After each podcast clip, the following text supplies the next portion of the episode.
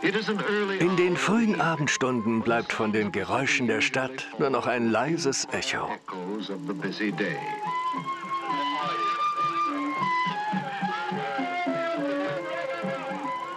Effendi, auf dem Platz steht eine Menschentraube.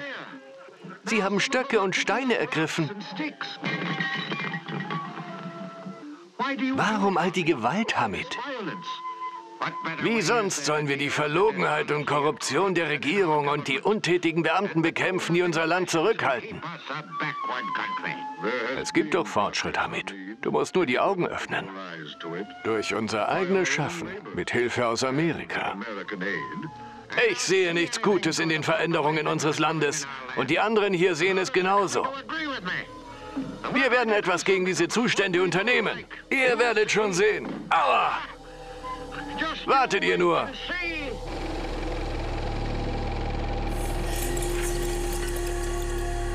Los! Weg!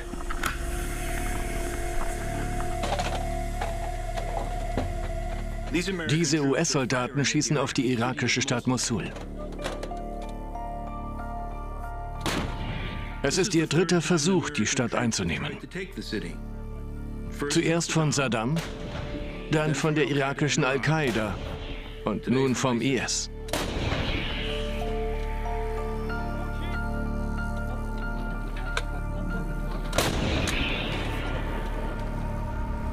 Sieht man die Schlachten im Kontext eines größeren Krieges, erkennt man Muster. Dieser Verrückte im Nahen Osten strebt nach einer muslimisch-fundamentalistischen Revolution. Wir sind nicht nur wegen des Benzinpreises hier. Unser Handeln wird die Zukunft der Welt für die nächsten 100 Jahre prägen. Die USA griffen heute Morgen Gruppen in Zusammenhang mit Osama bin Laden an.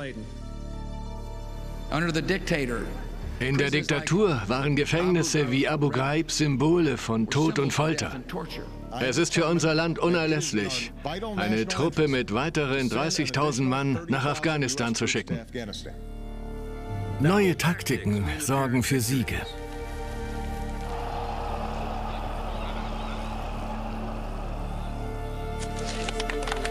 Generäle werden Helden. Dann geht etwas schief und eine neue Bedrohung entsteht. Ich würde sie einfach wegbomben. Das hier ist meine Sichtweise dieses Krieges. Wir haben nicht gewonnen, sind nicht dabei zu gewinnen. Und es noch intensiver zu versuchen, wird nichts verändern. Hast du mal Licht? Wir haben Invasion und Besatzung versucht, Staatsbildung, Aufstandsbekämpfung. Wir schlugen der Schlange den Kopf ab. Wer glaubt, es gäbe eine saubere, einfache militärische Lösung seitens der USA, ist verblendet. Dennoch steht diese Illusion weiterhin im Mittelpunkt der US-Politik in der Region. Schon seit der Regierung Carter bis zum heutigen Tag. Wir behalten das Öl, vergesst das nicht. Wir wollen das Öl behalten. 45 Millionen Dollar im Monat.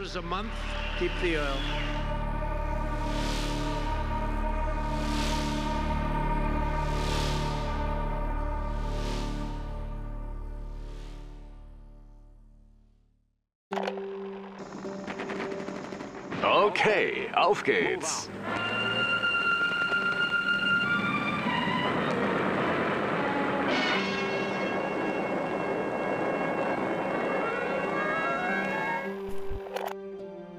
Ich wuchs in Indiana auf.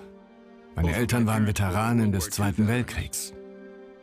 Ein katholisch-konservativer Haushalt der 1950er Jahre in der Landesmitte. Ich nahm den Patriotismus mit der Muttermilch auf. Eine positive Einstellung zum Militär und dem Kriegsdienst gehörte zum Patriotismus einfach dazu. Nach der Highschool war die Militärakademie West Point eine attraktive Option, also ging ich dorthin. Das war auf dem Höhepunkt des Vietnamkriegs. Studenten protestieren gegen die Maßnahmen der Regierung. Meine Klassenkameraden und ich wussten, dass wir ziemlich schnell im Kriegsgebiet zum Einsatz kommen würden. Wir dachten lieber nicht so sehr über den Krieg nach.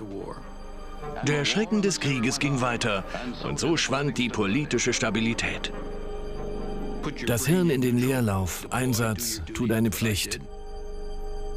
Wir hätten nach dem Sinn des Krieges fragen sollen. Ob wir gewinnen konnten.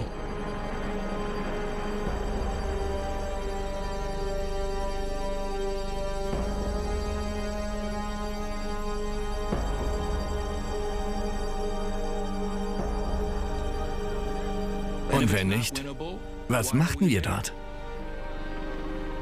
Wozu die Anstrengung? Ich stelle diese scheinbar radikalen Fragen bezüglich unseres Engagements im Nahen Osten nun seit 30 Jahren. Ohne Erfolg.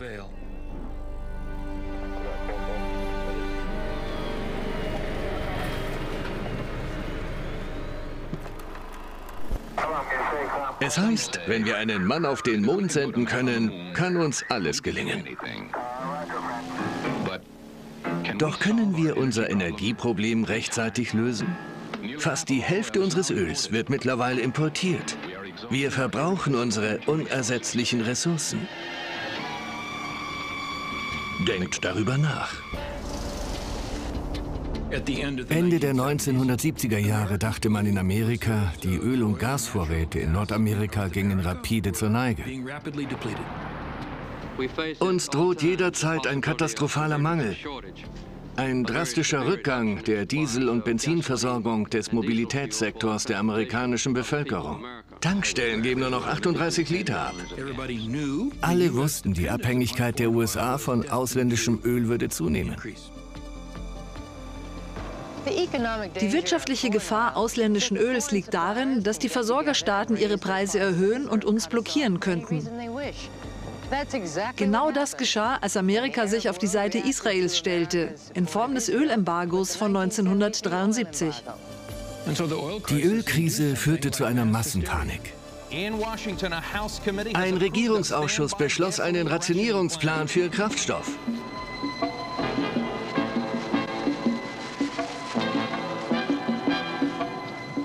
Sieh im Auto nach den Schlüsseln. Bob! Bleib hier.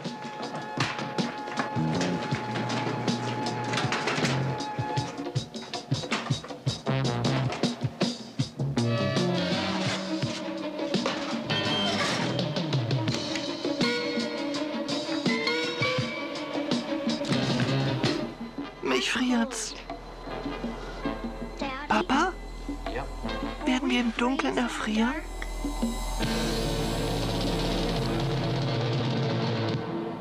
Wir haben aktuell Zustimmungswerte von 70 Prozent für unsere bisherige Arbeit.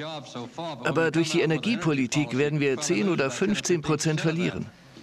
Ich kann aber ein wenig Beliebtheit opfern, um die Krise zu bewältigen, die uns in ein paar Jahren so oder so ins Haus steht, wenn uns die Energie ausgeht. Die Stimmung im Weißen Haus ist ruhig, fast schon andächtig. An diesem wichtigen Tag für Präsident Jimmy Carter. Er wird bei seiner Rede heute Abend einen theoretischen Rahmen für die Lösung der Energie- und Wirtschaftsprobleme des Landes vorlegen. Guten Abend. Ich muss mit Ihnen über eine grundlegende Gefahr für die amerikanische Demokratie reden. Energie. Sie wird die Einheit unserer Nation unmittelbar auf die Probe stellen. Da wir Energiesicherheit brauchen, ersuche ich um den größten Beitrag an Finanzen und Ressourcen zu Friedenszeiten in der Geschichte unseres Landes, damit wir Amerikas andere Kraftstoffquellen ausbauen können. Kohle, Ölschiefer, Pflanzen für Gasohol, unkonventionelle Gasquellen und die Sonne. Es war eine sehr durchdachte Rede. Rückblickend sehen wir, dass wir diesen Weg jedoch nicht einschlugen. Wir wollten uns von der wachsenden Abhängigkeit von ausländischem Öl lösen und so das Volk werden, das wir sein sollten. Ein tugendhaftes Volk. Mit Gottes Hilfe müssen wir einander zum Wohle unserer Nation die Hand reichen. Mr. President, angeblich sieht Ihr Plan die Aufgabe freiwilliger Schutzmaßnahmen vor. Könnte dies zu einer allgemeinen Erhöhung der landesweiten Benzinsteuer führen? Sein Vorschlag im Sommer 1979 wurde klar abgelehnt. Er will, dass ihm die Bevölkerung Amerikas Vertrauen schenkt. Doch sie hören ihm nicht zu. Er hat doch nichts gesagt. Das amerikanische Volk, damals wie heute, will den Gürtel nicht enger schnüren. Sie wollen nicht weniger haben, sondern mehr.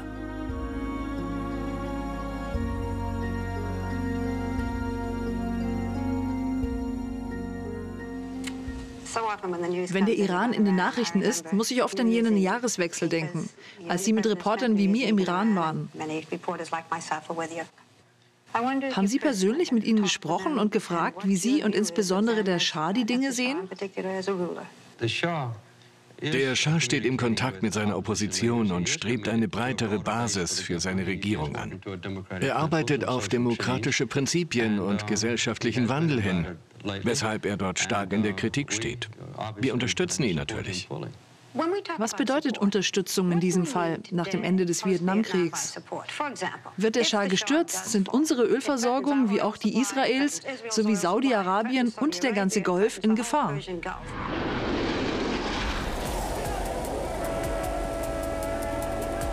Die Revolution ist da. Ayatollah Khomeini ist ein Symbol der Ehrlichkeit, der großartigste Mann, den ich kenne. Ich folge ihm, denn er will den Iran an das iranische Volk zurückgeben. Der Hass der Massen auf den Schah traf im Oktober auch die USA.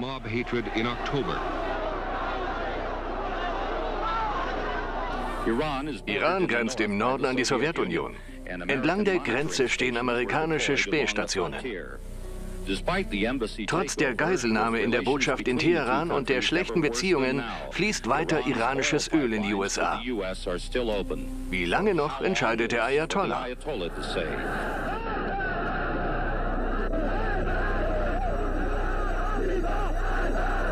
Der Ölkrieg begann 1980 als Reaktion auf zwei Ereignisse. Zum einen die Islamische Revolution und der Sturz des Schahs sowie zum anderen die sowjetische Invasion in Afghanistan. Im Sommer 1979 wurde Präsident Carter klar, dass er sich anstrengen würde müssen, damit die amerikanische Bevölkerung ihm eine zweite Amtszeit gewährt. Ein Sonderbericht von CBS News. Aus Washington, Leslie Stahl. Guten Abend. An Weihnachten, dem 51. Tag der Geiselnahme im Iran, fiel die Sowjetunion in Afghanistan ein. In dieser verschneiten Nacht wendet sich Präsident Carter an die Nation. Ich muss Sie über die äußerst wichtige und instabile Lage in Südwestasien in Kenntnis setzen. Massive sowjetische Militärverbände sind im kleinen, unabhängigen Staat Afghanistan eingefallen. Diese Invasion ist eine große Gefahr für den Frieden, da von dort eine sowjetische Expansion in benachbarte Länder Südwestasiens droht. Ein sowjetisch besetztes Afghanistan bedroht mit Iran und Pakistan einen Großteil der weltweiten Ölversorgung. Sowjetische Militärberater in Afghanistan fördern die dortige marxistische Regierung und den Bürgerkrieg. Im Iran herrscht Chaos, im Indischen Ozean ankern sowjetische Kriegsschiffe und in Südjemen dient die kommunistische Regierung den Sowjets als Brückenkopf. Hier ist Eyewitness News mit Jerry Dunphy, Christine Land und dem Eyewitness News Team. Guten Abend. Nach den 6 Uhr Nachrichten schalten wir in wenigen Minuten live ins Kapitol, wo Präsident Carter vor dem Kongress und dem landesweiten Fernsehpublikum die alljährliche Rede zur Lage der Nation halten wird. Der Präsident der Vereinigten Staaten. Unser Korrespondent im Weißen Haus ist vor Ort. Sehen wir heute zum ersten Mal die neue Carter-Doktrin? Uh, Mit Sicherheit, Frank. Er mag es nicht so nennen, doch wir werden es tun. Der Präsident wird Russland sagen, dass jegliche Beeinflussung oder Invasion der Golfstaaten von den USA militärisch beantwortet werden. Jeder Versuch externer Kräfte, die Kontrolle über die Golfregion zu erlangen, wird als Angriff auf essentielle Interessen der Vereinigten Staaten von Amerika betrachtet. Einen solchen Angriff werden wir mit allen Mitteln, auch militärischen, zurückschlagen. Vor 1980 gab es nirgends in der islamischen Welt eine amerikanische Militärpräsenz. Es gab keine Kriegspläne, keine Stützpunkte. Es gab keine Abkommen zu Überflugrechten. Wir waren nicht auf Kämpfe am Persischen Golf vorbereitet. Zum ersten Mal entsenden die USA Streitkräfte, in diesem Fall 1800 Marinesoldaten an den Persischen Golf, um eine sowjetische Expansion über Afghanistan hinaus zu unterbinden. Die neue Realität des Öls schwenkte die Stimmung im Land von nie mehr Vietnam zu nie mehr Vietnam, aber. Jimmy Carter war der am wenigsten militärbegeisterte Präsident der jüngeren Geschichte und setzte dennoch die Sicherheitsbürokratie in Gang, die die USA auf einen Krieg in der Region vorbereitete. Carter hatte nicht vorgesehen, was kommen würde, aber er setzte es in Gang. Die Entscheidung, den Flugzeugträger Constellation in den Indischen Ozean zu entsenden, ist Zeugnis eines politischen Richtungswechsels.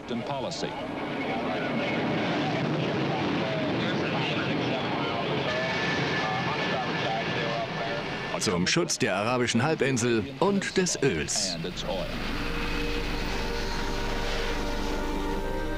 Operation Eagle Claw war der erste ernsthafte amerikanische Militäreinsatz nach der Erklärung der Carter-Doktrin. Man wollte mit den Streitkräften die im Iran als Geiseln genommenen Amerikaner retten. Das war ein Desaster, ein völliger Fehlschlag. Während der chaotischen Flucht bespritzten die amerikanischen Soldaten ihre Flugzeuge mit Treibstoff und schossen auf einige von ihnen. Drei fingen Feuer und brannten vollkommen ab. Zwei blieben unversehrt. Einer der intakten Helikopter enthielt Waffen, Munition, Sanitäts-, Tarn- und Funkausrüstung. Es war die größte Demütigung der Regierung Carter. In the aftermath of the attempt, nun obliegt es weiterhin der iranischen Regierung, die Sicherheit und die baldige Freilassung der amerikanischen Geiseln zu veranlassen. Rückblickend glaube ich, dass es vielleicht ein Zeichen von Gott sein sollte, dass wir nicht der Idee verfallen sollten, das US-Militär könnte das Problem lösen. Das konnte es nicht.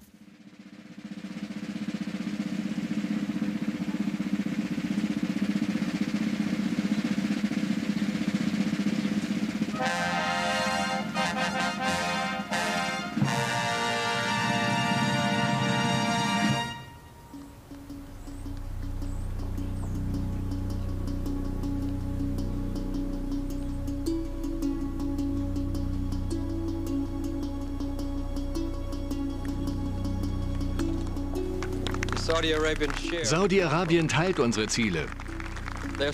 Ihre Energieversorgung ist für den Wohlstand vieler Länder unerlässlich. Sie produzieren Öl für die ganze Welt, vielleicht mehr als gut für sie wäre. Dieses verantwortungsvolle, selbstlose Handeln errettete die Weltwirtschaft vor großen Störungen und besänftigte die Ängste infolge des steigenden Ölpreises 1973.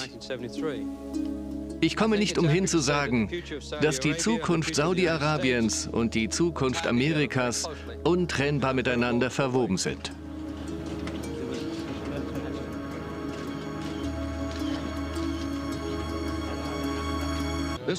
Mit freundlicher Unterstützung von Chemical Bank, dem globalen Technik-, Bau- und Rohstoffunternehmen Fluor und Ford. Qualität an erster Stelle.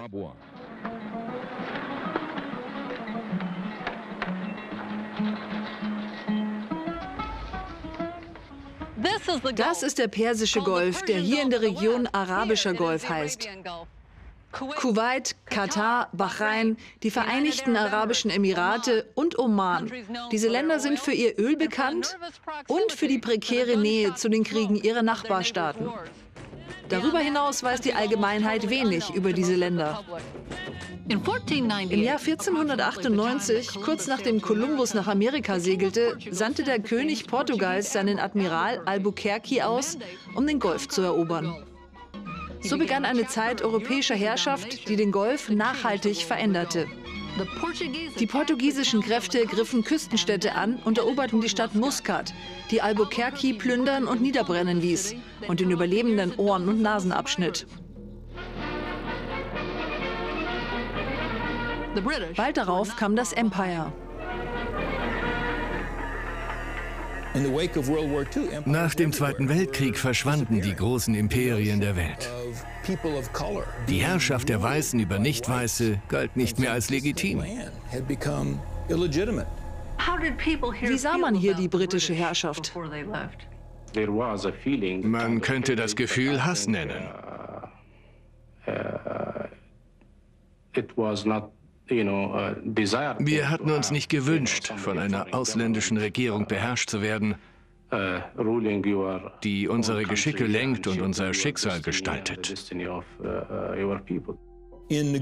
Bei den Verhandlungen zum US-Militäreinsatz in der Region mussten wir auf ihre Wünsche eingehen. Diese Länder waren erst kürzlich unabhängig geworden und wollten keine große militärische Präsenz Amerikas in ihrer Nähe. Die US-Regierung rief eine neue Militärinstitution ins Leben, um die Sicherheit einer wichtigen Region der Welt zu wahren. Das United States Central Command. Es ist für alle Aktivitäten des US-Militärs in jener Region zuständig und hat seinen Sitz auf der MacDill Air Force Base in Florida. Es ist für die Interessen der USA und unserer Verbündeten unerlässlich, dass das Öl ungestört aus dem Golf fließen kann. Wir setzen amerikanische Truppen einem Risiko aus. Sollte Russland oder ein anderer Feind sich mit den Vereinigten Staaten messen wollen, werden sie die Gelegenheit dazu bekommen. Wir setzen ihnen eine beachtliche Streitmacht entgegen, die ihnen sehr schaden wird.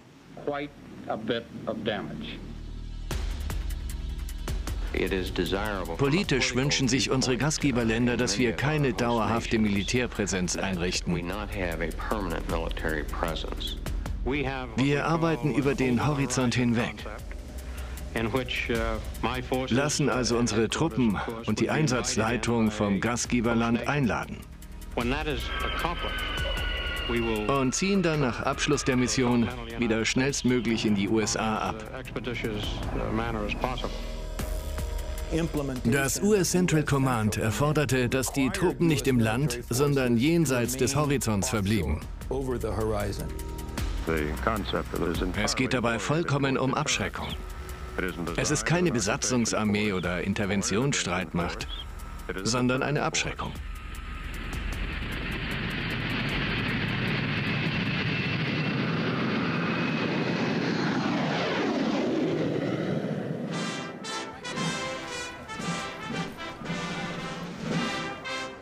Highness. Eure Hoheit, es ist Nancy und mir eine Freude, Sie als Gast des amerikanischen Volkes zu empfangen.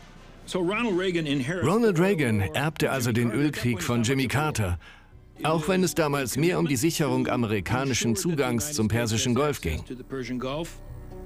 Es ist kein Geheimnis, dass die USA den Nahen Osten als essentiell erachten. Wir und unsere Verbündeten sind auf das Öl angewiesen, von dem viel in und um ihr Land produziert wird. Dennoch erkennen wir den Wert unserer Partnerschaft und ihre Kultur und Ambitionen an.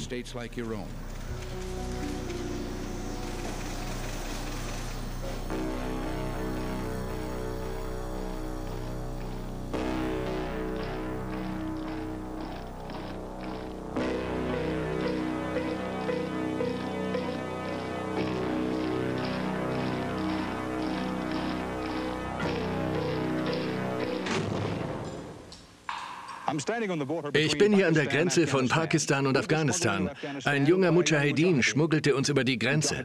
Mujahedin bedeutet Freiheitskämpfer oder Glaubenskrieger.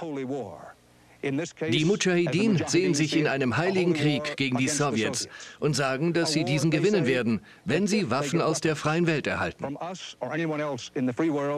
Er weiß sicherlich, dass wir uns in Vietnam die Finger verbrannt haben, als wir in einer solchen Lage helfen wollten. میگه که دستمون سوخت در ویتنام الان ما امریکا چیکار میتونه بکنه in Vietnam habt ihr euch die Finger verbrannt. Aber wenn ihr uns nicht helft, wird es euren ganzen Leib verbrennen.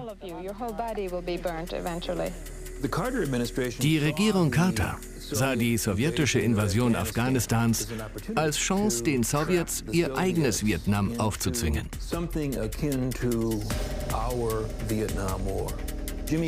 Jimmy Carter autorisierte die Hilfeleistungen an die Mujahideen in Afghanistan.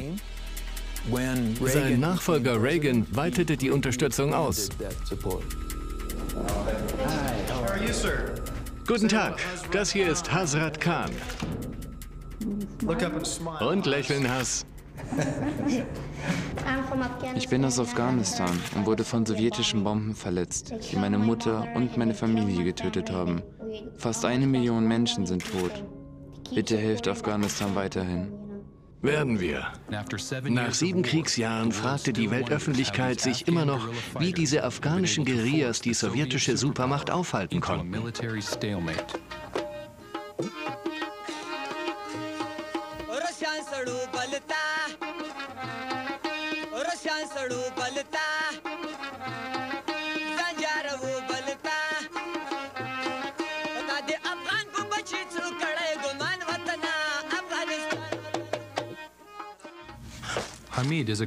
Hamid ist Schreiner im Osten Afghanistans und nahm seinen 15-jährigen Sohn Moagul vor vier Jahren aus der Schule, um ihn, wie viele andere Kinder, vom Dorflehrer unterrichten zu lassen, wie es seit Generationen üblich ist.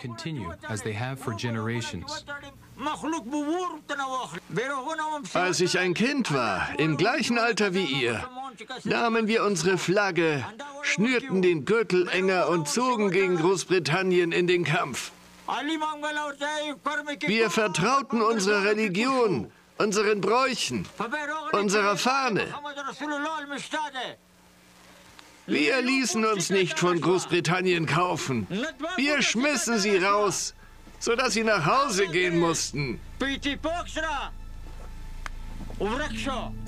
Im Namen des amerikanischen Volkes widme ich den Staat der Columbia der Bevölkerung Afghanistans.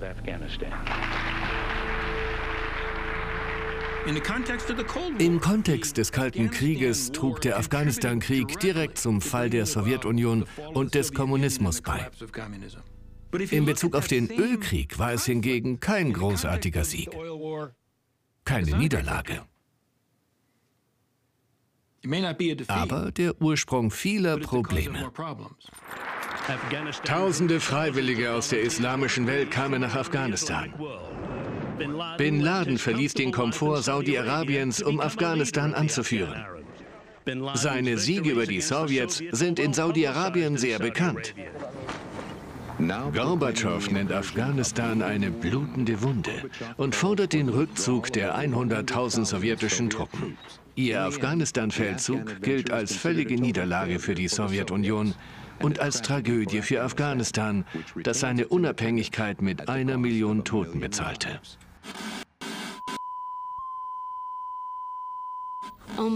Sie sagen, Sie würden jede Art Regierung akzeptieren, die sich das afghanische Volk auferlegt? Ich sage es nochmal.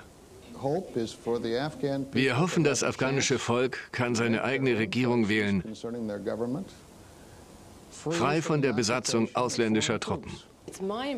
Ich habe den Eindruck, dass der Islam sehr im Mittelpunkt steht. und dass es ihnen gleichgültig ist, welche Art Regierung es ist, solange Afghanistan sie will, während sie in Nicaragua auf eine Demokratie bestehen.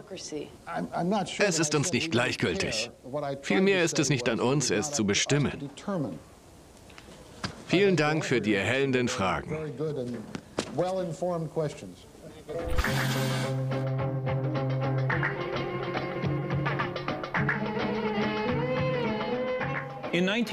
Als Saddam Hussein 1980 im Iran einfiel und das Chaos der islamischen Revolution ausnutzen wollte, war das den politischen Entscheidungsträgern in den USA durchaus recht.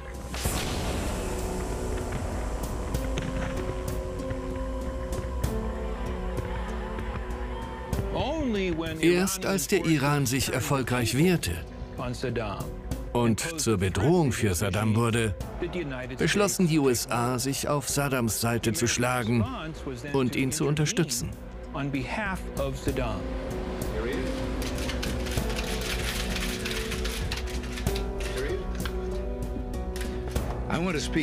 Ich möchte an diesem Tag über essentielle Interessen des amerikanischen Volkes sprechen, die in der Golfregion auf dem Spiel stehen. Nach beinahe 54 Monaten des Aufschwungs ist es leicht, die Bedeutsamkeit des Persischen Golfs für die Sicherheit der Nation zu vergessen. Doch ich denke, dass sich alle hier, wie auch unsere Zuhörer, der Auswirkungen der Ölkrise von vor wenigen Jahren bewusst sind. Die zermürbenden Schlangen an der Tankstelle, der Mangel, die Rationierung, steigende Energiepreise, zweistellige Inflation und Obdachlosigkeit erschütterten unsere Wirtschaft in ihren Grundfesten. Die USA beteiligten sich an diesem Krieg, da die Regierung Reagan fürchtete, der Iran könnte sich durchsetzen. Also gaben wir Saddam Hussein Informationen, halfen bei der Bewaffnung und lieferten sogenannte Mehrzwecktechnologien wie Hubschrauber, Lastwagen und Computer. Außenminister George Shultz traf den irakischen Außenminister Tariq Assis, um über einen UN-Waffenstillstand am Golf zu sprechen. Yes, it is.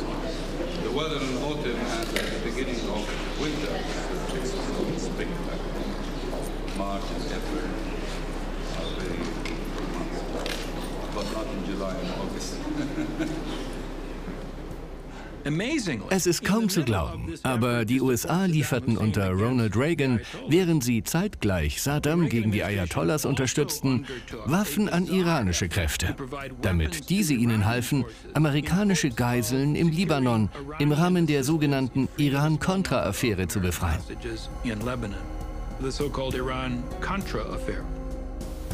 Im Tausch gegen die vom Iran geforderten Waffen hoffen die USA auf die Freiheit der amerikanischen Geiseln in Beirut. An diesem Punkt des Iran-Irak-Krieges unterstützten die USA beide Kriegsparteien. Saddams Unmut mündete im Angriff auf die USS Stark. Zwei Exocet-Raketen trafen die Stark. Eine durchschlug sie, die andere erzeugte eine fürchterliche Explosion. Saddam bezeichnete den Angriff als Unfall und bot eine Entschuldigung und Entschädigung für die Opfer an. Vertreter der USA nahmen die irakische Erklärung an, es wäre ein tragischer Unfall gewesen.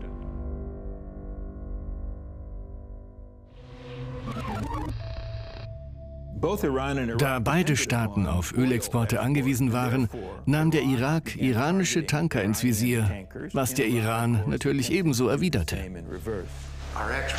Unser Aufenthaltsraum ist oben. Das hier war aber schon immer der Speisesaal. Als Tanker aus Kuwait ins Visier gerieten, bat der kuwaitische Emir die USA um Schutz für seine Tankerflotte. Ich möchte noch mal betonen, dass die USA die Sicherheit Kuwaits und all unserer Freunde am Golf garantieren. Deren Entschlossenheit im Angesichts des Terrors seitens des Irans bewundernswert ist. Am Ende fuhr die kuwaitische Tankerflotte unter anderer Flagge, den Stars and Stripes der USA. Innerhalb von sieben Stunden geleiteten drei US-Kriegsschiffe zwei kuwaitische Tanker unter amerikanischer Flagge durch die besonders gefährliche Straße von Hormuz. Vergessen Sie niemals, der Iran wird nicht über die Nutzung des Persischen Golfs entscheiden. Die Schwachen, ohne Entschlossenheit und Stärke, sehen das Öl als Werkzeug, als Waffe, um Amerika zu schaden und Konflikte und Gewalt im Nahen Osten wie auch auf der ganzen Welt anzustacheln.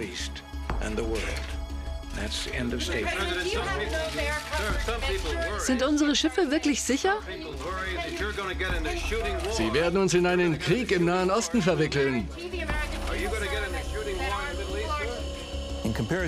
Im Vergleich zur US Navy war die iranische Marine klein.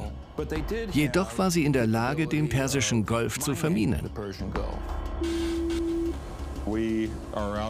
Die iranische Platzierung von Minen in internationalen Gewässern macht uns sprachlos.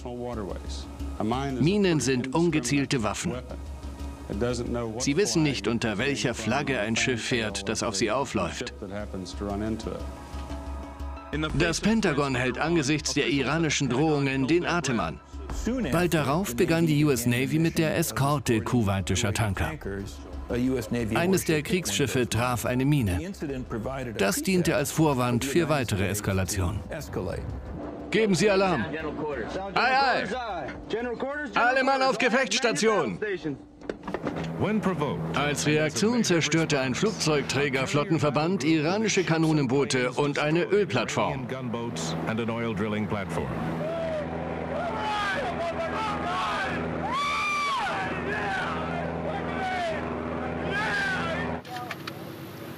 Mr. President, könnten Sie noch mal aus 15 Metern herankommen? Dann sind wir fertig. Wir bleiben derweil hier. Du sollst jetzt nicht fressen. Gut. Sehr gut.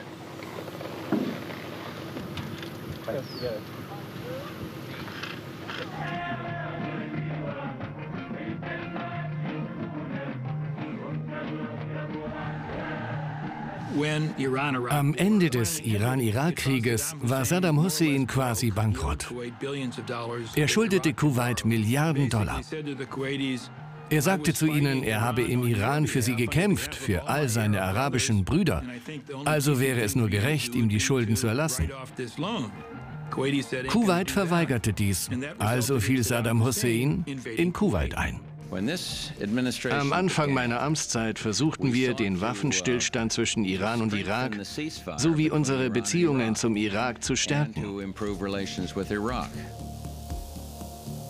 Saddams Kalkül, dass er Kuwait ungestraft annektieren könne, fußte auf seinem Verständnis der Einstellung der USA gegenüber dem Irak. Er sah uns als Freunde, als Verbündete. Er dachte wohl, er könnte Kuwait einfach einnehmen und dann durch Diskussionen und Verhandlungen Kuwait, einen eigenständigen Staat, Teil der Arabischen Liga und der Vereinten Nationen, in die 19. Provinz verwandeln. In drei Tagen schaffte der Irak 120.000 Soldaten und 850 Panzer nach Kuwait in Richtung der saudischen Grenze im Süden. Angesichts dieser eindeutigen eskalierenden Bedrohung bat König Fahd von Saudi-Arabien uns um Unterstützung. Zum ersten Mal seit der Einrichtung des US Central Command wurde der dort nach und nach entwickelte Kriegsplan umgesetzt. Willkommen bei Air Force Now. Blaue Neuigkeiten diesen Monat. Die Luftbrücke der Operation Desert Shield war ein Erfolg und transportierte mehr Menschen und Ausrüstung schneller und weiter als je zuvor. Der Einsatz ist hoch. Der Irak ist ein reiches, mächtiges Land mit den zweitgrößten Ölreserven der Welt und über einer Million bewaffneter Soldaten. Das viertgrößte Militär der Welt. Unser Land bezieht fast die Hälfte des hier verbrauchten Öls aus dem Ausland, weshalb dies eine Bedrohung für unsere wirtschaftliche Unabhängigkeit ist. Wenn er sich traut, hier über die Grenze zu kommen, werden wir ihm ordentlich den Hintern versohlen. Der Irak kontrolliert etwa 10 Prozent der bekannten Ölreserven auf der Welt. Gemeinsam mit Kuwait sogar das Doppelte. Ich kann nicht abschätzen, wie lange es dauern wird, bis sich der Irak aus Kuwait zurückzieht. Sanktionen entfalten ihre Wirkung erst mit der Zeit. Wir halten uns weiter alle Optionen mit unseren Verbündeten offen. In keinem Fall werden wir jedoch diese Aggression dulden. Der Zweck von CENTCOM hatte sich grundlegend gewandelt. Anfangs wollte man einen sowjetischen Einmarsch in der Region verhindern, die so wichtig für Amerika war. Nun wollte man eine feindliche Nation innerhalb der Region davon abhalten, sie zu dominieren. Es geht nicht um ein kleines Land, sondern eine neue Weltordnung. Hier muss die Phrasierung stimmen. So etwa. Verschiedene Nationen mit geteiltem Ziel, universelle Streben der Menschheit, Frieden, Sicherheit, Freiheit und Recht. Eine Welt, die unserer Kinder würdig ist, die Staatengemeinschaft verurteilt. Ist hier eine Pause? Ja. Ich wollte nur sicherstellen, dass niemand glaubt, diese Welt wäre das Opfer unserer Kinder wert, sondern unserer Kinder würdig. Sicherheit, Freiheit und Recht. Eine Welt, die unserer Kinder würdig ist. Wir müssen sicherstellen, dass kein Tyrann den Großteil aller Ölreserven kontrollieren kann.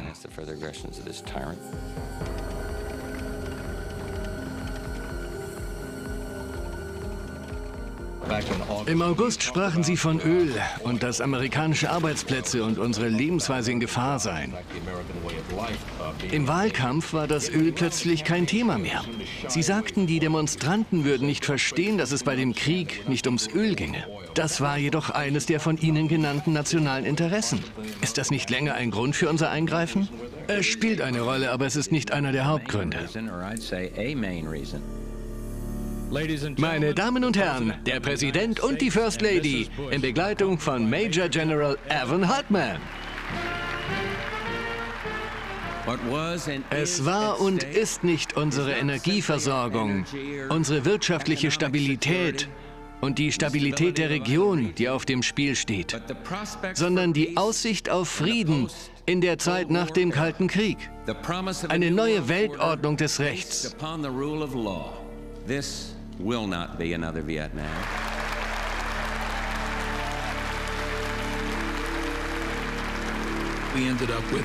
Am Ende hatten wir einen Krieg mit dem Ziel, die irakische Armee aus Kuwait zu vertreiben. In der Hoffnung, gar der Erwartung, dass eine militärische Niederlage zum Sturz von Saddam Hussein führen würde. Dies ist eine große Armee vereinter Streitkräfte. Panzer, Transporter, Luftabwehrgeschütze. Unsere Strategie ist einfach. Wir fangen sie ab, dann töten wir sie. Es wird nicht wie Panama sein, ein glorreicher Feldzug.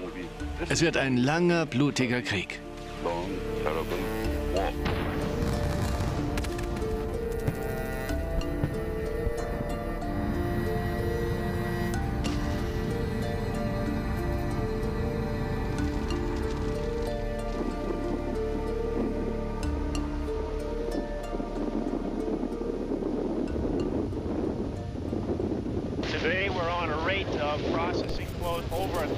Wir verzeichnen jeden Tag 1000 Gefangene innerhalb von 24 Stunden. Anfangs strebten wir etwa 400 bis 500 an. Das war unser Idealwert. Jetzt erreichen wir das Doppelte und sind sehr glücklich darüber.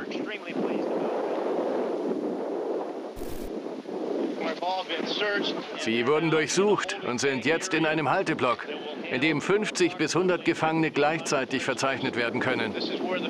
Hier beginnt die Erfassung. Wir sind noch dabei, alles einzurichten, damit Sie die Schritte nacheinander durchlaufen können, die aktuell vorgesehen sind. Ich zeige Ihnen eine unserer acht Verpflegungsanlagen, die wir eingerichtet haben, um 3000 bis 4000 Kriegsgefangene am Tag ernähren zu können. Vielen Dank für Ihr Interesse an der Führung.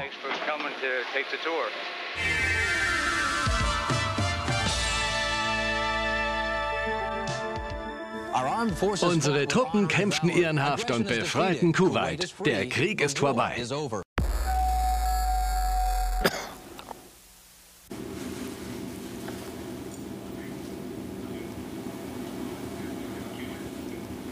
Kuwait ist frei. Die irakische Armee besiegt. Unsere militärischen Ziele erreicht.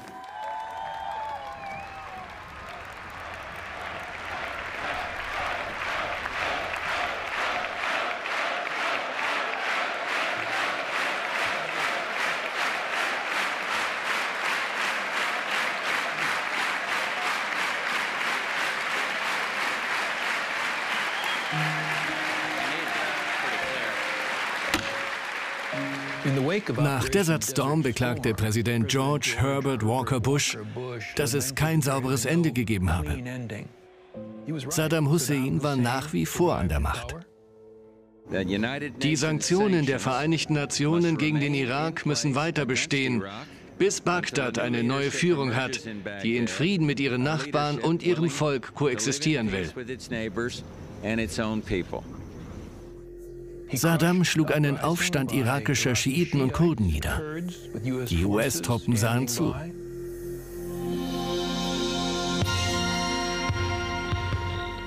Diesmal bei Air Force News. Unser Korrespondent berichtet vom arabischen Golf. Da sich der Irak nicht an die UN-Resolution hält, entsendet Präsident Bush Koalitionstruppen in den südlichen Irak.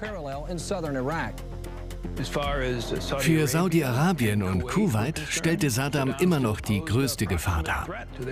Also fasste die Regierung unter Bush den folgenreichen Beschluss, dauerhaft US-Truppen in der Region zu stationieren.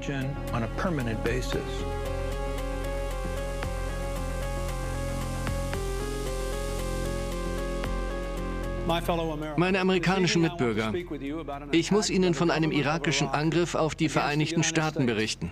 Vergangenen April deckte die Regierung Kuwaits ein versuchtes Bombenattentat auf Präsident George Bush während seines Besuchs von Kuwait-Stadt auf. Die USA führten täglich Patrouillenflüge über dem Norden und Süden des Irak durch. Heute wies ich Angriffe unserer Streitkräfte auf militärische Ziele im Irak an. Regelmäßig werden irakische Militäranlagen angegriffen und niemand interessiert sich dafür. Es ging darum, Saddam einzudämmen und die Stabilität und Ordnung in der Region zu wahren. Tatsächlich beförderte das den Terrorismus gegen die Vereinigten Staaten mit dem Ziel, die USA zum völligen Abzug ihrer Truppen zu zwingen. Wir riefen einen Dschihad gegen die ungerechte, verbrecherische und tyrannische Regierung der Vereinigten Staaten aus. Er war aus islamischen und patriotischen Gründen gegen die Anwesenheit ausländischer Truppen in Saudi-Arabien. Zum einen sollte sein Heimatland nicht von fremden Streitkräften besetzt sein. Und zum anderen waren nicht-muslimische Truppen nahe Mekka und Medina, den heiligsten Städten des Islam, nicht willkommen. Bin Laden und andere sahen die erfolgreiche Vertreibung der Sowjets aus Afghanistan als Beleg dafür, es auch mit der anderen Supermacht aufnehmen zu können. Nur sie könnten die andere Supermacht aus der islamischen Welt vertreiben.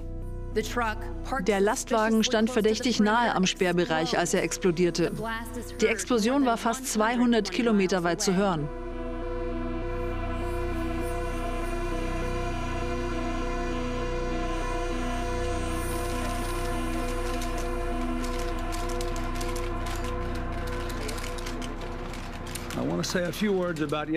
Bezüglich des schrecklichen Angriffs gestern auf Amerikaner in Saudi-Arabien habe ich Folgendes zu sagen. Wir werden nicht ruhen, bis die Schuldigen gefunden sind. Und so erklärte Bin Laden den Vereinigten Staaten von Amerika den Krieg. Es war kein Geheimnis. Clintons Reaktion blieb wirkungslos.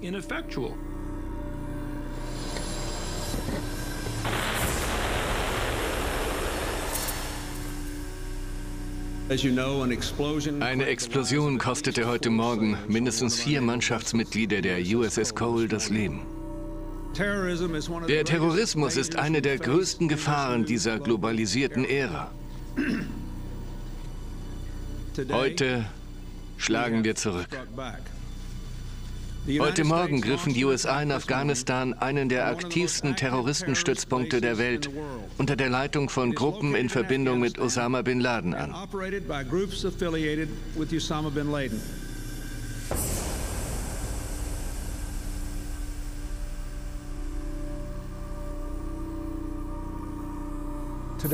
Heute wies ich unsere Streitkräfte an, Terroristenanlagen im Irak und Sudan anzugreifen. Militärisch war Clinton ein aktivistischer Präsident. Militärisch und politisch war er aber ein aktivistischer Präsident, der nichts erreichte. Welche Botschaft würden Sie an Präsident Clinton richten? Der Name Clinton ruft Abscheu und Ekel hervor. Das Herz des Präsidenten, das die Ermordung hunderter Kinder zulässt, kennt keine Sprache. Unser Volk in Arabien wird die Botschaft ohne Worte an ihn richten, da er Worte nicht versteht.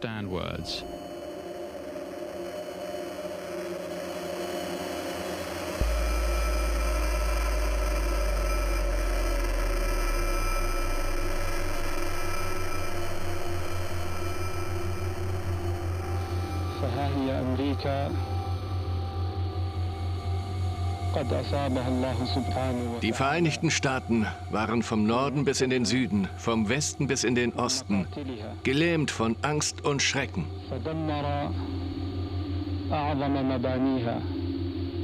Ich schwöre beim allmächtigen Gott, der den Himmel ohne Säulen erhob, dass die Vereinigten Staaten sich keiner Sicherheit gewiss sein können, bis die Armeen der Ungläubigen das Land Mohammeds verlassen haben. Der 11. September überraschte diese Regierung selbsterklärter Experten vollkommen. Der Terrorismus wird nicht gegen unser Land bestehen. Ich bitte um eine Schweigeminute. George W. Bush hatte die undankbare Aufgabe, dem Volk zu erklären, was passiert war, wieso es passiert war und warum es nie wieder geschehen würde. Mit jeder Gräueltat hoffen sie, Amerika in Angst zu versetzen, dass wir uns aus der Welt zurückziehen und unsere Freunde im Stich lassen. Sie hassen unsere Freiheiten, die Freiheit der Religion, Freiheit der Rede, die Freiheit zu wählen, sich zu versammeln und einander zu widersprechen. Heute richten die Vereinigten Staaten von Amerika folgende Forderungen an die Taliban. Liefern Sie alle Al-Qaida-Führer aus, die sich in Ihrem Land verstecken.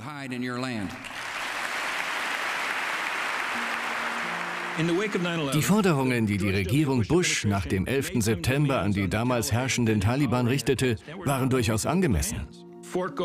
Gebt uns die Verschwörer und garantiert uns, dass ihr antiamerikanischen Terroristen keine Zuflucht gewähren werdet. Sie lehnten die Forderungen ab.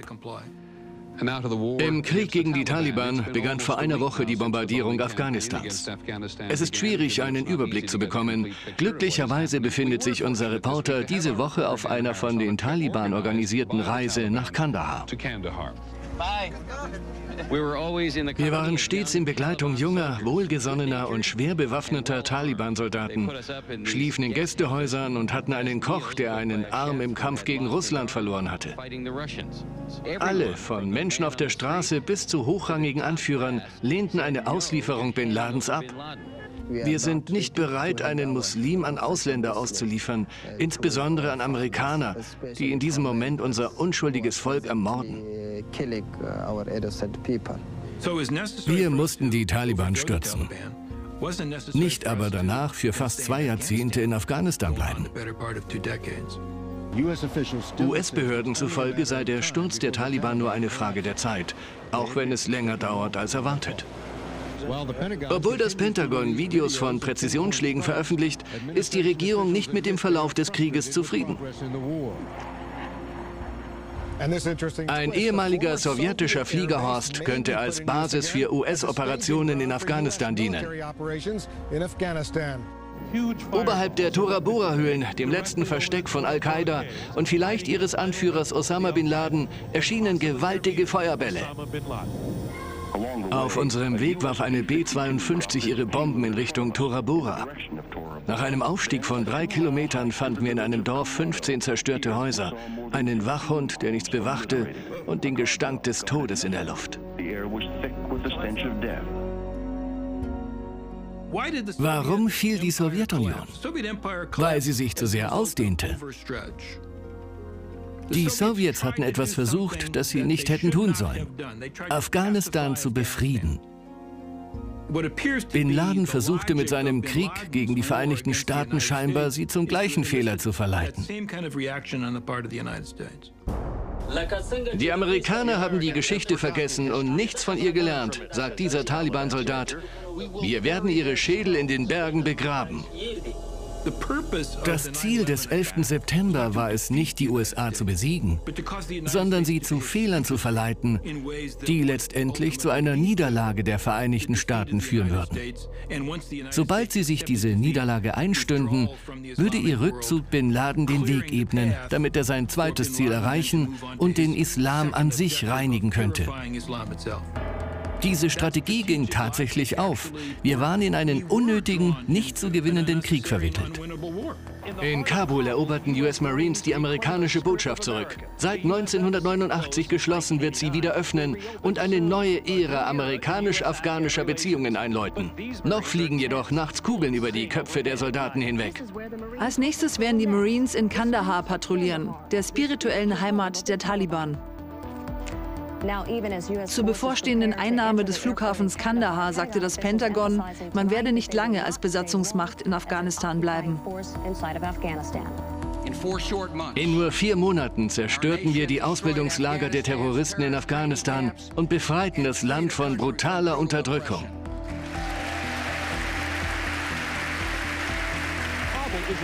Kabul ist ein Pulverfass geworden. Zwei Millionen Menschen, größtenteils Flüchtlinge, hunderttausende Waffen und keine Regierung.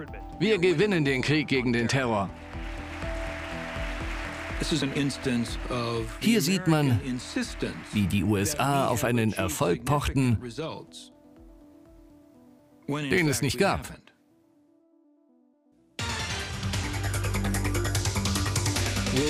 Werden die USA im Irak so erfolgreich sein wie in Afghanistan? 66 Prozent sagen ja, 26 nein. Die Allgemeinheit ist zuversichtlich, dass die USA es schaffen können. Einer Umfrage von letzter Woche zufolge denken 78 Prozent, wir sollten den Irak angreifen. Der Präsident kann hier die Führung übernehmen und mit der richtigen Strategie viel erreichen. Bush und sein Umfeld, Vizepräsident Cheney, Verteidigungsminister Rumsfeld und sein Stellvertreter Wolfowitz sahen im Irak nicht eine Gefahr, sondern eine Chance. Um die Netzwerke zu bekämpfen, sollten wir ihre Verstecke ausräuchern und auch jene bekämpfen, die Terroristen beherbergen. Sie waren dem Irrglauben aufgesessen, den Irak in eine pro-westliche, liberale Demokratie zu verwandeln, wäre eine leichte Aufgabe. Und dass sie somit im Irak eine Basis für einen weitreichenden Wandel erschaffen könnten. Sie bewarben den Irakkrieg, indem sie Saddam Hussein als personifiziertes Übel darstellten. Jemanden, der Massenvernichtungswaffen habe und diese ohne mit der Wimper zu zucken an Al-Qaida geben würde. Wir alle wissen, dass das Unsinn war.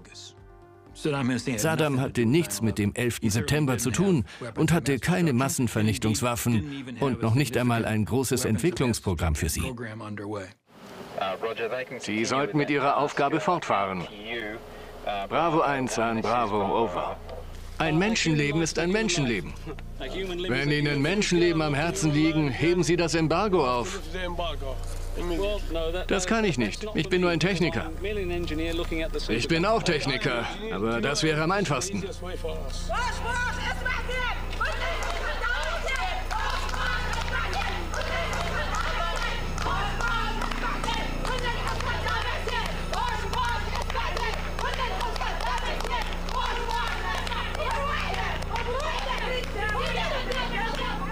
Das sind die Fakten auf Basis unumstößlicher Beweise.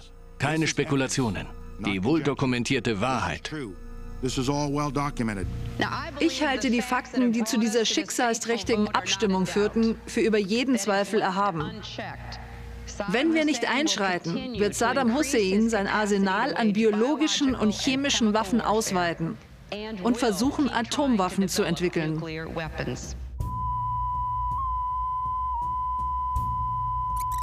Zurück zur Operation Iraqi Freedom. Der Krieg gegen Saddam Hussein hat begonnen. Das Weiße Haus gab bekannt, der Präsident würde in einer Rede erklären, die Entwaffnung des Iraks sei nun im Gang. Unsere Streitkräfte stehen am Anfang einer Militäroperation, den Irak zu entwaffnen, sein Volk zu befreien und die Welt vor einer großen Gefahr zu schützen. Direkt vor uns wurden mindestens zehn große Gebäude in nur zwei Minuten zerstört. Es ist unglaublich, wie in einem Actionfilm. Aber das hier ist real. Es ist schockierend.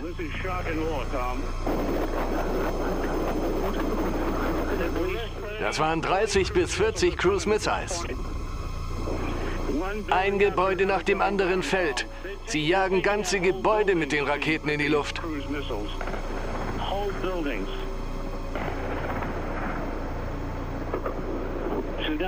Saddam hatte das Westufer in den letzten 20 Jahren aufbauen lassen. Wir sehen das gerade alles verschwinden.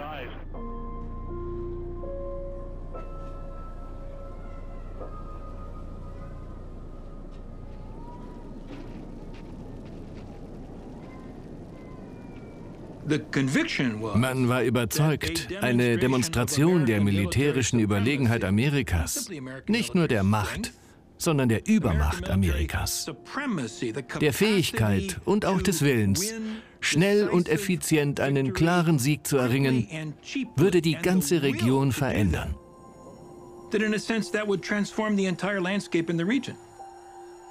Wenn wir ehrlich sind, nach sechs Wochen dachten sie, sie hätten es geschafft. Der Irakkrieg wäre vorbei und sie könnten sich ihr nächstes Ziel suchen. On to the next thing.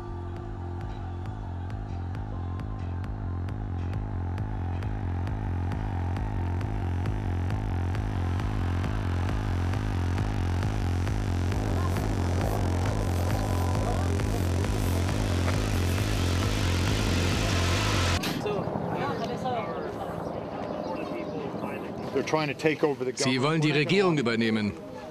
Das lassen wir nicht zu. Ich bin jetzt die Regierung. Niemand sonst ist da. Wir haben den Krieg gewonnen und dieses Volk erobert. Also muss ich mich jetzt um sie kümmern. Stellt mir gerne Fragen. Wenn ich die Antwort nicht weiß, denke ich mir was aus. Wir wollen frei sein. Nicht nur von Saddam befreit, sondern auch von Amerika. Okay? Im April 2003 übernahm das 82. Fallschirmspringerregiment eine Schule in Fallujah für eine Infanteriekompanie. Solange die Soldaten da waren, konnte es dort keinen Unterricht geben. Wütende Iraker protestierten gegen die amerikanische Besatzung, warfen Steine. Es gab antiamerikanische Sprechchöre. Irgendwann fiel ein Schuss. Niemand weiß von wem. Daraufhin eröffneten die US-Soldaten das Feuer, töteten so mehr als ein Dutzend Iraker und verletzten Dutzende mehr. Auf amerikanischer Seite gab es keine Verluste, wie beim Massaker von Boston 1770. Nur dass Amerika diesmal die Rotröcke und der Irak die Patrioten stellte, die keine ausländischen Truppen in ihrer Stadt wollten.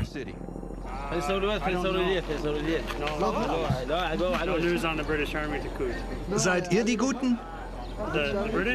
Wir Briten sind gute Leute. Willkommen.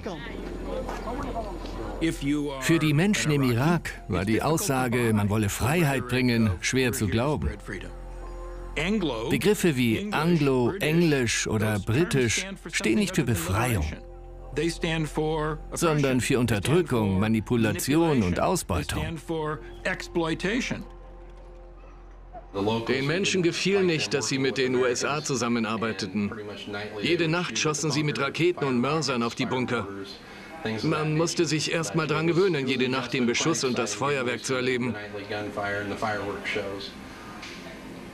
Ist das jetzt besser? Viel besser. Seit wir die Kontrolle übergaben, habe ich das Gefühl, dass die Menschen auf der Straße sich mit dem Gedanken angefreundet haben, dass wir ihr Land nicht übernehmen, sondern helfen wollen. Willkommen bei OIF Today, Nachrichten zur Operation Iraqi Freedom. Mit Hilfe der Koalition nahmen irakische Sicherheitskräfte sieben Aufständische fest, die bei zwei Angriffen auf die Hauptstadt Morde begangen hatten. Zudem wurden zwei Aufständische festgenommen, die irakische Bürger entführt hatten, die Koalitionstruppen geholfen hatten. Andere Verhaftungen betrafen Waffenhandel und die Unterstützung ausländischer Kombattanten. Die erste Riege US-Befehlshaber, die mit der Besatzung des Iraks betraut war, wettete darauf, dass Repressionen zur Unterwerfung führen würden.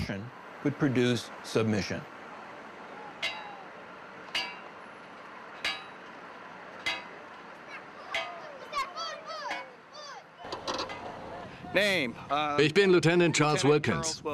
Woher? Columbus, Ohio. Was wurde hier gerade fertiggestellt?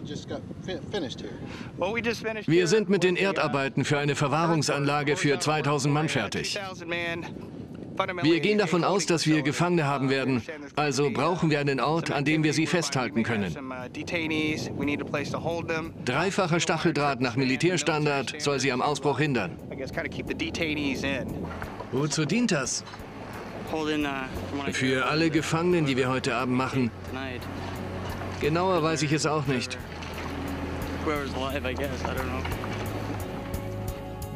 Die US-Truppen sperrten Tausende ein, oft mit fadenscheiniger Begründung. Doch die Gefängnisse wurden zu Brutstätten für Aufständische. Sie einzufangen und einzusperren, machte wie so oft alles noch schlimmer. Das bin ich. Das auch, da vorn. Wir sollten uns ausziehen. Und wir sagten, das ginge gegen den Islam. Dann schlugen sie auf uns ein. US-Politiker und Befehlshaber gleichermaßen stellten unsere Ziele als wohltätig und erleuchtet dar. Wir würden den Irak zu einer besseren Heimat für Iraker machen. Die Bilder von Abu Ghraib machten klar, dass das eine Lüge war. Im Irak beginnt eine neue Ära. Ihr Land ist nicht länger in den Fängen eines brutalen Diktators. Wenn amerikanische Politiker Expansionspläne schmieden, reden sie nur selten offen darüber. Viel lieber reden sie über die Mission Amerikas, Freiheit und Demokratie zu verbreiten. So tarnen sie den Imperialismus und machen ihn beim amerikanischen Volk salonfähig. Beim amerikanischen Militäreinsatz am Persischen Golf ging es nie um Freiheit. Es ging um Öl und Vorherrschaft. Der Albtraum Saddam Hussein wird bald vorbei sein. Ihr Volk kann als Erbe einer großartigen Zivilisation zum Wohle der Menschheit beitragen. Sie haben Besseres verdient als Tyrannei, Korruption und Folterkammern. Ihr Volk verdient ein Leben in Freiheit. Ich versichere allen Bürgern des Iraks, dass ihr Land bald frei sein wird.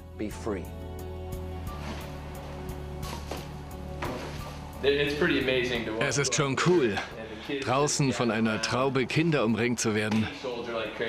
Sie fragen dann nach Süßigkeiten. Sie fragen nach Geld oder auch Stiften.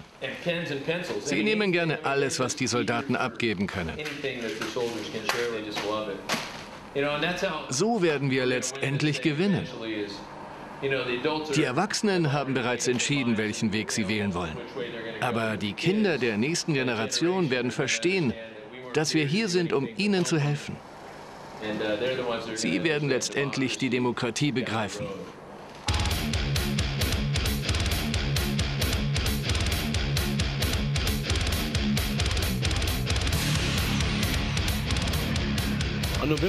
Am 8. November begann Operation Al-Fajr auf Bitten des irakischen Premiers Ayad Alawi und seiner Interimsregierung.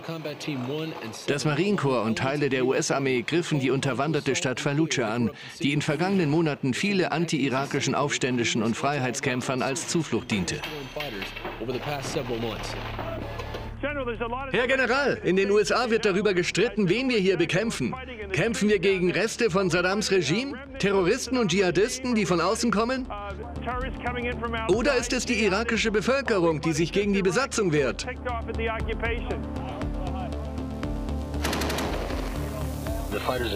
Anfangs hatten die Kombattanten keinen Kampfwillen. Die Kämpfer, denen wir nun hier begegnen, hingegen schon. Es könnte daran liegen, dass sie einer anderen politischen Gruppe oder einem anderen Stamm angehören. Oder es liegt daran, dass das hier die letzte Festung der Aufständischen im Irak ist und sie in eine Ecke gedrängt wurden.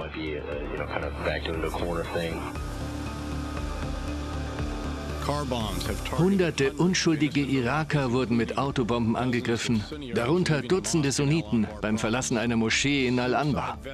Selbstmordattentäter töteten mehr als drei Dutzend Studenten an der Mustansiriya-Universität in Bagdad. 14 Polizisten wurden letzte Woche gefesselt und mit verbundenen Augen hingerichtet. Der irakische Vizepräsident wurde bei einem versuchten Anschlag verletzt, ist jedoch erstaunlicherweise schon wieder an der Arbeit. Manchmal ignorieren die irakischen Sicherheitskräfte die Angriffe auf uns einfach oder unterstützen sie sogar. Was wird gegen jene unternommen, die korrupt sind oder gegen uns arbeiten?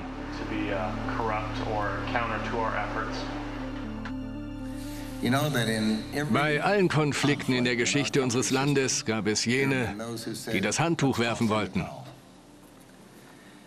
Sie sagen, es klappt nicht. Es war schon im Unabhängigkeitskrieg so. George Washington wäre beinahe gefeuert worden. Es wird interessant sein zu sehen, wie Historiker diese Periode in 20 bis 30 Jahren einschätzen werden. Einen Sohn oder eine Tochter zu Grabe zu tragen, ist für Eltern undenkbar. Letzte Woche wurde das Undenkbare in Walpole Realität. Der Tag brachte die Bevölkerung zusammen, um gemeinsam zu trauern. Vor der Kirche sahen Nancy und Andrew Basewitz Sr. dabei zu, wie der mit Flaggen verhüllte Sarg ihres Sohnes den Weg auf den nahen Friedhof begann. Ich war unglaublich stolz auf meinen Sohn und seine Entscheidung, seinem Land dienen zu wollen, auf alles, was er tat. Ich sah es als meine Verantwortung ihm gegenüber, die Wahrheit zu sagen, so wie ich sie verstand. So you're a conservative, but you're an Obama man. Das gibt es schwarz auf weiß von mir. Bei einer Präsidentschaft Obamas habe ich Hoffnung, dass wir unseren Fokus auf militärische Macht überdenken könnten.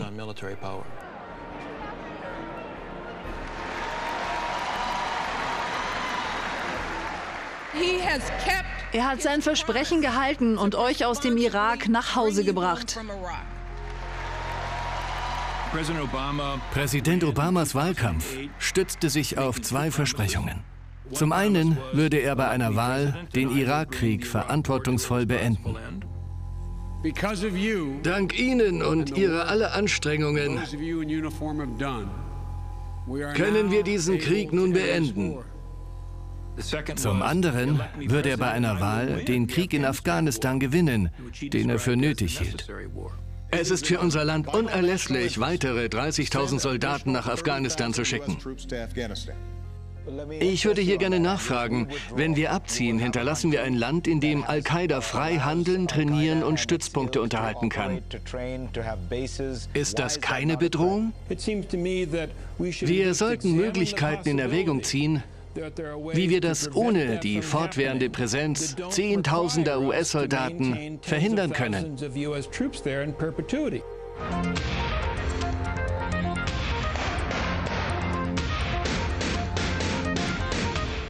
Am 19. März begann Operation Odyssey Dawn zur Einrichtung einer Flugverbotszone über Libyen. Gestern ging das Gaddafi-Regime in Libyen zu Ende. Auch hier war militärisches Eingreifen unerlässlich, um eine Situation zu erschaffen, in der das libysche Volk seine Zukunft selbst in die Hand nehmen kann. Mindestens 3000 Menschen starben letztes Jahr bei dem Versuch, Europa über das Mittelmeer zu erreichen. Die windigen Boote der Schleuser hielten der See nicht stand. Ich habe deutlich gemacht, dass ich jederzeit bereit bin, unser Militär entschlossen einzusetzen, wenn es erforderlich ist. Darum verfolgen wir Al-Qaida in die letzten Winkel. Obama wollte die Methoden aufgeben, die erfolglos blieben, nicht die Politik überdenken, sondern nur den Krieg mit anderen Methoden fortsetzen.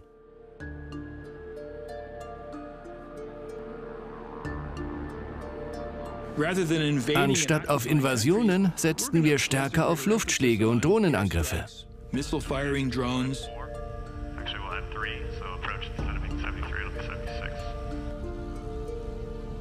So ging es das amerikanische Volk nichts mehr an.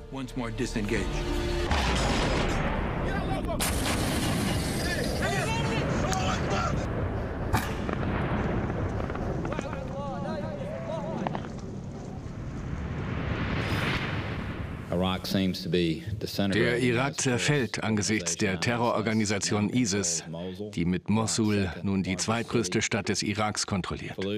Fallujah und Ramadi sowie Teile von Baja und Tikrit.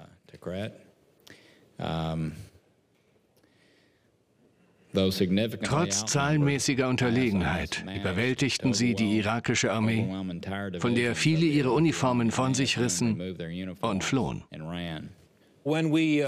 Bei der Wahl Präsident Obamas hatten wir erwartet, ihm Bestnoten geben zu können. Wir erinnern uns, bei seiner Amtseinführung erhielt er den Friedensnobelpreis.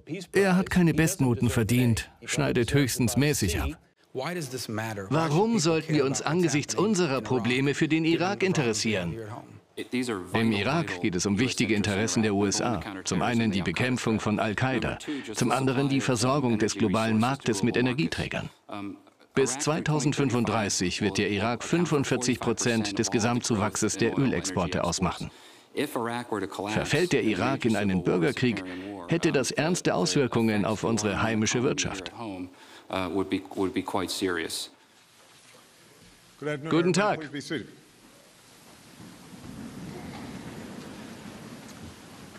Es freut mich, wieder an der National Defense University sprechen zu können. Können Sie den Toten sagen, ihre Leben wären so viel wert wie unsere? Können Sie der CIA die Drohnen entziehen? Können Sie die Angriffe auf Basis verdächtiger Aktivitäten einstellen? Wir arbeiten daran.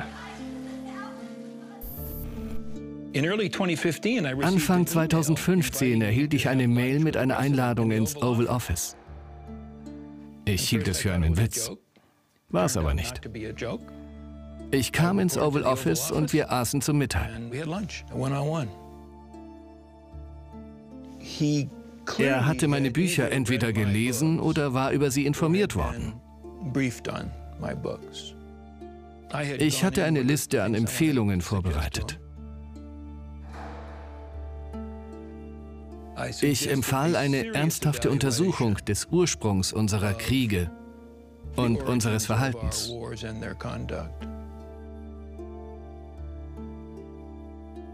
Ich sprach über unsere Freiwilligenarmeen. Warum war die Bevölkerung Amerikas vom Krieg so abgeschottet? Die Antwort ist einfach. Wenn man sich nicht freiwillig zum Dienst meldet, bleibt man selbst und seine Familie von diesen Kriegen völlig unberührt.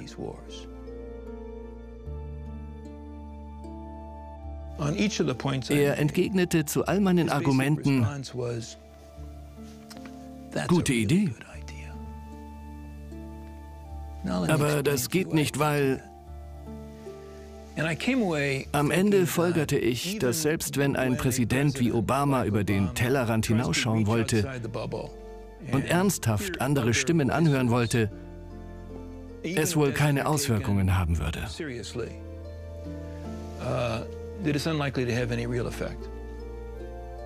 Wenn ich das Oval Office also nach einer Stunde wieder verlasse, ist sein Team immer noch da.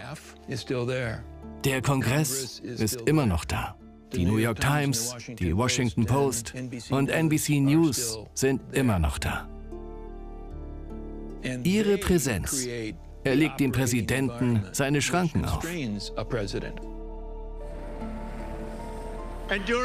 Während meiner Amtszeit zerstörte ich, zerstörten wir alle gemeinsam das Kalifat. Jetzt sollen die Länder der Region selbst ihre Grenzen schützen. Wir sind nicht mehr ihre Polizei. Wir behalten aber das Öl. Das Öl behalten wir.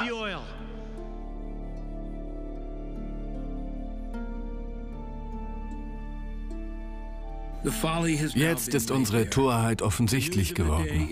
Ein weiterer Präsident warb damit, unsere Truppen abzuziehen, nur um dann den Krieg fortzusetzen, diesmal sogar ohne vorgeschobene, kohärente Strategie. Wir handelten vergangene Nacht, um einen Krieg zu beenden, nicht zu beginnen. Wir führen diesen Krieg nun seit 40 Jahren, weil wir glauben, dass unser Leben vom Zugang zum Öl abhängt. Wir kämpfen gegen die Bevölkerung vor Ort, die politisch nicht von uns dominiert werden möchte.